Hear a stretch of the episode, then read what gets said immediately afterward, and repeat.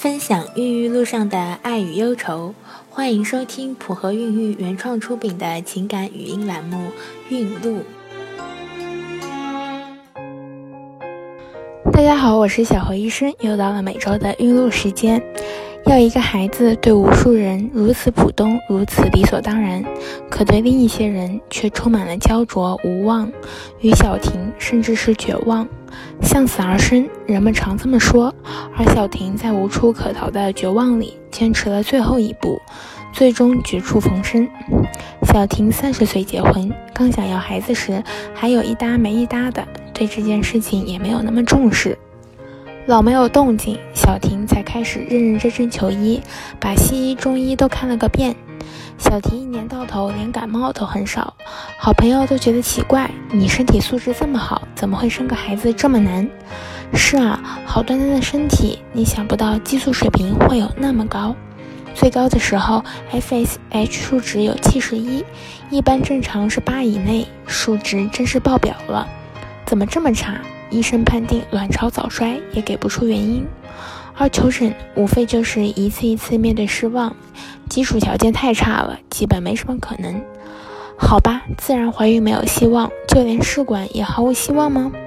父母方面的压力也一直在夫妻俩身上，怎么还没有孩子？永远是他们最关心、只关心的。老公一直告诉他们，怀不上主要责任在他。如果不是这样，小婷想，他们肯定会说你们分手吧。即使和老公感情再甜蜜，也被这件事情伤之且深。一层一层的压力越聚越多，就像一个被撑得过满、随时就要爆炸的气球。老公终于开始认真审视要孩子对家庭带来的裂痕。小两口长谈了一次，决定再做最后一次尝试。再次踏入医院，小婷已经是破罐子破摔的心态，做好了再次被打击的心理准备。检查出来 AMH 是零点零四，医生只能建议试试。结果这一次两次取卵，小婷只取了三个卵子，结果配成了一个一级胚胎。这对一路在阴霾中穿行的小婷，简直不可想象。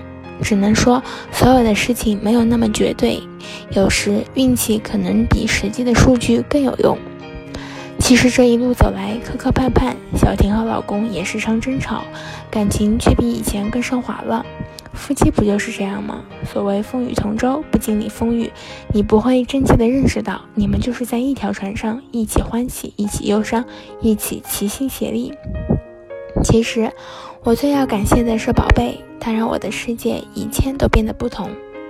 这就是今天的孕路故事，不和孕祝您一路好运。